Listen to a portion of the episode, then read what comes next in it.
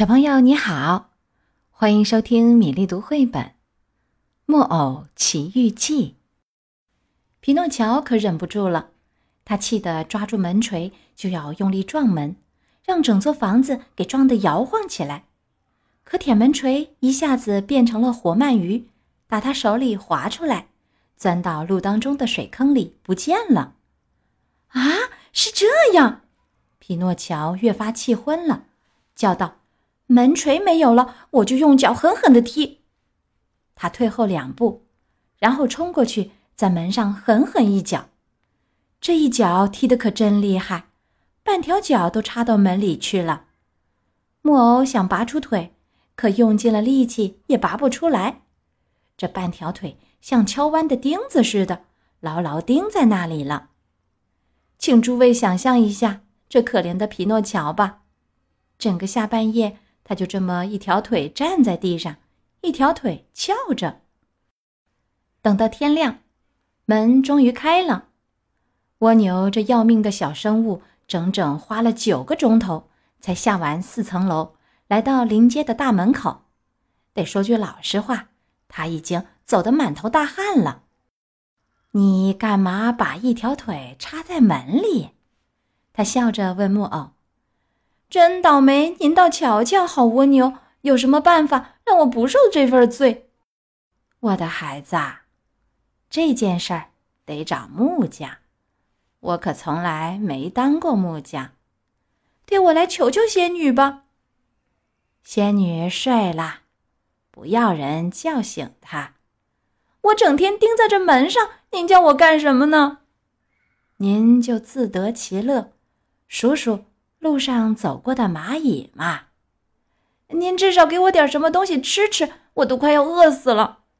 马上拿来，蜗牛说。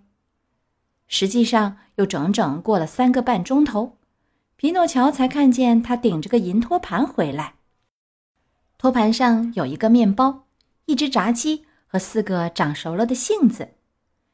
这是仙女给你送来的早饭，蜗牛说。木偶看到这顿大菜，感到浑身来劲儿了。可等到他一吃，马上就倒胃口。原来面包是白垩做的，炸鸡是厚板纸做的，四个杏子是石膏做好涂上颜色的。他失望的想哭，想把托盘同上面的东西一起甩掉，可不知是由于太伤心呢，还是太饿，一下子昏倒了。等到他醒来，他已经直挺挺躺在一张沙发床上，仙女就在他身边。这一回我也原谅了你，仙女对他说。可你再给我来这么一次，就没你好的。皮诺乔赌咒发誓，说他要用功读书，做个很好很好的孩子。这一年下来，他都守住他的诺言。的确，他大考。光荣的得了全校第一名，品行总的来说也得到好评，令人满意。因此，仙女十分高兴，对他说：“你的愿望明天终于要实现了。”你说什么？到明天你就不再是一个木偶，而要变成一个真的孩子了。诸位，没看到皮诺乔那份乐劲儿？他一直盼望着这个消息，如今听了。他那份高兴简直是无法想象的。为了庆祝这件大喜事儿，明天仙女家要举行盛大的早宴，把她所有的朋友和同学都请来参加。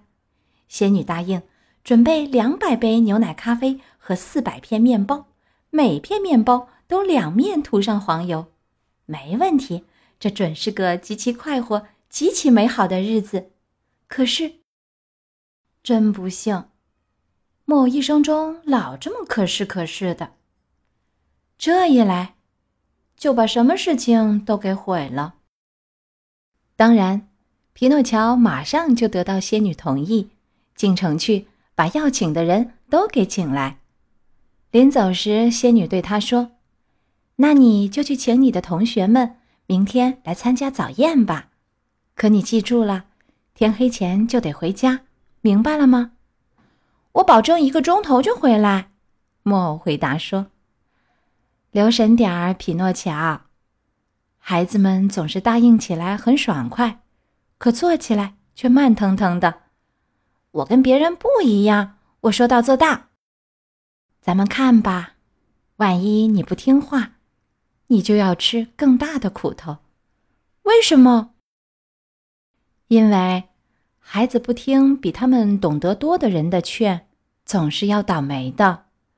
我已经尝到过滋味儿，匹诺乔说：“现在我不会再犯老毛病啦。”我说的话是真是假？咱们看吧。木偶二话不说，就跟做他妈妈的好心仙女告了别，又唱又跳的出门去了。一个钟头多一点儿，所有的朋友他都请到了。有人一听就高兴的接受邀请，有人还得先求一求。可一听说有牛奶咖啡喝，还有两面涂黄油的面包吃，就都说：“我们为了你高兴，要来的。”现在诸位要知道，皮诺乔在他的朋友和同学中间有一个最知己、最要好的，名字叫罗梅尔。可大家给他取了个绰号，叫小灯芯，因为他又干又瘦，活像晚上小油灯点的一根新灯芯。小灯芯在全校学生当中最懒惰、最捣蛋。可皮诺乔却很喜欢他，事实就是这样。他一开头就上他家去找他，要请他赴早宴，可没碰到。他第二次去，小灯芯不在家；打第三次去，还是白跑。哪儿能找到他呢？这里找，那里找，最后总算看见他躲在一间农舍的门廊里。你在这儿干嘛？皮诺乔走过去问他：“等半夜好离开这里，上哪儿去？上很远很远的地方去。我可是上你家找你三次了，你找我干嘛？你不知道个重要消息吗？你不知道我交的好运吗？什么好运？赶明儿我就不再是木偶，要变成一个真孩子，像你，像大家一样了。恭喜恭喜！”就为了这件事儿，希望你明天上我家赴早宴。可我跟你说了，我今天夜里就得离开这里。几点钟？半夜十二点。上哪儿？上一个国家，这是全世界最美的国家，一个真正的快乐的国家。这国家叫什么名字啊？叫玩国。你干嘛不跟我一起去呢？我，我可不去。那你就大错特错了，匹诺乔。你相信我的话，不去你要后悔的。对我们孩子来说，哪儿还能找到一个更好的国家呢？那儿没有学校，那儿没有老师，那儿没有书本。在这幸福国家里，永远不要学习。星期四不用上学，一个星期有六个星期四和一个星期日。你想象一下吧，秋假从一月一号放到十二月最后一天，这个国家真配我胃口。一切文明国家都该像他这样才好。在玩国里，日子是怎么过的？就玩着过呀，从早玩到晚，晚上睡一觉，第二天早晨又重新开始玩。你觉得怎么样？嗯，匹诺乔嗯了一声。轻轻点点头，像是说：“这种日子我也真想过。”那么你想跟我一起去吗？去还是不去？你拿主意吧。不去，不去，不去，我不去。如今我已经答应我的好心仙女了，说我要做个好孩子，说了就要算数。再说，我看太阳正在落下去，我得马上离开你，赶紧走了。好，再见，祝我一路平安。你这么急急忙忙的上哪儿啊？回家呀！我的好仙女要我天黑前回家呢。再等两分钟吧。那太晚了，就那么两分钟嘛。万一仙女骂我呢？让她去骂好了，她骂够了就会不骂的。小灯芯这小坏蛋说：“你怎么一个人去还是跟大伙儿一块儿去呀？一个人去，有百来个孩子呢。走着去吗？半夜有一辆车子经过这里，要把我们一直送到这个无比幸福的国家去。现在是半夜就好了，那我什么都愿意给。为什么？为了看看你们大伙儿动身呀。在这儿再等一会儿，你就看见了。不行不行，我得回家了。就等那么两分钟吧。我已经待得太久了。仙女要想我了，可怜的仙女，她是怕蝙蝠吃了你吗？不过，皮诺乔又说：“你断定这国家没学校吗？连学校的影子也没有，也没有老师吗？一个也没有，也不要学习吗？不要，不要，不要！多美的国家呀！”匹诺乔说。觉得口水都要流下来了。多美的国家呀！我没到过那里，可我完全能想象出来。那你干嘛不也上那儿去吗？你引不动我。如今我已经答应我的好仙女了，要做个有头脑的孩子。我不想说话不算数。那就再见吧，代我向初级中学致敬。要是你在路上碰到一些高级中学，也代我向他们致敬。再见，小灯芯，一路平安，祝你快活，常常想到朋友们。木偶说着就要走，走了两步又停下来，向他这位朋友回过身子，问道：“你真的断定这国家各个星期都是六个星期四和一个星期日吗？”“完全断定。”“你真的知道年年的假期都是从一月一号放到十二月末？”最后一天吗？一点不假。多美的国家呀！匹诺乔又说一遍，太高兴了，吐了口口水。接着他又拿定主意，狠了狠心，很快的又说了一句：“好，真的再见了，一路平安，再见。你们多咱动身呀？就在两个钟头之内。真可惜。”要是只有一个钟头，我还可以再等等。那仙女呢？不过现在反正晚了，回家早一个钟头，晚一个钟头没什么两样。可怜的皮诺乔，万一仙女骂你呢？没法子，让她骂吧，骂够了会不骂的。这时天已经全黑，黑的伸手不见五指了。忽然。只见远远处有一点灯光在移动，还听到铃铛声和喇叭声。声音很轻很闷，像是蚊子嗡嗡叫。来啦！小灯芯叫着跳起来。谁来啦？皮诺乔低声问。来接我的车子。好，你要去吗？去还是不去？可你说的是真话吗？木偶问道。在那个国家里。孩子都不要学习，不要不要不要！多美的国家呀，多美的国家呀，多美的国家呀！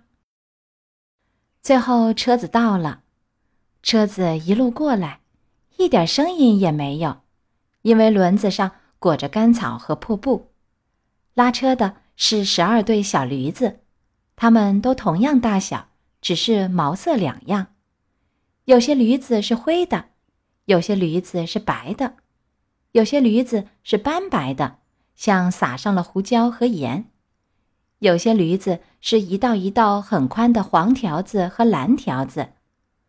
可有一点最奇怪，这十二对驴子，也就是二十四头驴子，不像其他拉车驮货的牲口那样打上铁掌，却像人那样穿着白皮靴。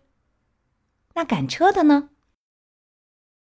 请诸位想象一下，那么个小个子，横里宽，直里短，软扑扑，油腻腻，像一球黄油，苹果脸，嘴巴很小，老是笑嘻嘻的，声音又尖又嗲，像猫向主人讨吃时的叫声。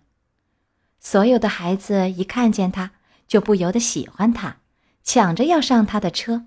给带到这个真正的快乐国家去。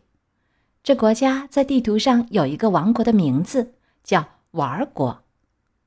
说实在的，车上八岁到十二岁的孩子都已经挤满了，一个叠一个，活像一堆烟鱼。他们给挤得够呛，连气都几乎透不过来。可是没人叫一声“哎呀”，没人说一句埋怨话。他们感到安慰，因为他们知道。过几个钟头，他们就要到一个国家，那儿没有书本，没有学校，没有老师。他们高兴的什么都能忍耐，他们不觉得苦，不觉得累，不觉得饿，不觉得渴，甚至不觉得瞌睡。车子一停，赶车的就向小灯芯转过脸来，做出几千个怪相，打上几千个手势，笑着问他说。告诉我，我的好孩子，你也要到那幸福的国家去吗？不用说，当然要去。可我要告诉你，我的小宝贝儿，车上已经没有地方了，瞧，全挤满了。没关系，小灯芯回答说：“车上没地方，我将就点，就坐在车辕上。”他说着，一跳就跳上去，骑在车辕上。那你呢，我的小宝贝儿？赶车的十分客气的向皮诺乔转过来问：“你打算怎样？跟我们去还是留下？”“我留下。”皮诺乔回答。“我要回家，我要和所有好孩子那样学习，在学校里做个好学生。”“祝你成功。”皮诺乔，小灯芯说了：“听我的话，跟我们去吧，咱们会过得快活的。”“不去，不去，不去。”跟我们去吧，咱们会过得快活的。车上又有四个人叫道：“跟我们去吧，咱们会过得快活的。”车上又成百个人同声嚷嚷起来：“我跟你们去，我的好仙女会怎么说呢？”木偶话是这么说，可心动了，开始动摇了。别去想这种伤脑筋的事儿，你就想一想，咱们要到一个国家去。到了那儿，咱们可以无拘无束，从早玩到晚。皮诺乔没有回答，只是叹了一口气，叹了两口气，叹了三口气，最后说：“给我挪点地方，我也要去。”都挤满了。赶车的回答说：“不过为了表示欢迎你，我可以让你坐到赶车座上来。那您呢？”我在地上走，不行。说真格的，我不答应。我宁愿骑到随便哪一头驴子的屁股上面。”皮诺乔叫道。说干就干，他走进第一对驴子里右面的一头，要骑到它身上去。可是这小牲口粗暴地转过身来，在他肚子上狠狠地就是一脚，踢了他一个两脚朝天。诸位可以想象，所有孩子看到这个场面。全都毫不客气的乱笑一通，可赶车的不笑，他十分疼爱似的走到发脾气的驴子身边，装出要亲亲他的样子，却一口咬掉了他半只右耳朵。这时候，皮诺乔赶紧从地上爬起来，一跳就跳上了这头可怜牲口的屁股。他跳得那么利索，孩子们一下子停下笑，欢呼了起来。好啊，皮诺乔，还不住的拍手。可驴子一下子又蹦起两只腿，用尽力气一踢，把可怜的木偶甩到路当中一堆石子儿上面。孩子们又大笑起来，可赶车的不笑，还是装出十分疼爱那不听话的驴子的样子，要去亲亲它，一口又咬掉它半只左耳朵。然后他对木偶说。再骑上去，不要怕。这驴子有点任性，我跟他咬了两下耳朵，我想他变得温顺，懂得道理了。皮诺乔骑上驴子，车子出发了。可是当驴子这么跑着，车子在原石子大道上滚动着的时候，木偶觉得听到一个很轻很轻、仅仅听得出来的声音对他说：“可怜的傻瓜。”你要由着自己性子做的话，你会后悔的。今天的《木偶奇遇记》三十章到三十一章就到这里。小木偶皮诺乔很快就要变成真正的小男孩了，可是他坐上了这辆通向玩国的车。在那里，真的每一天都是休息日吗？没有学校，没有老师，也没有功课和作业。皮诺乔在玩国里又会发生什么样的故事呢？明天和后天啊是两个点播故事，我们在下周一。接着继续讲《木偶奇遇记》，小朋友们，明天再会。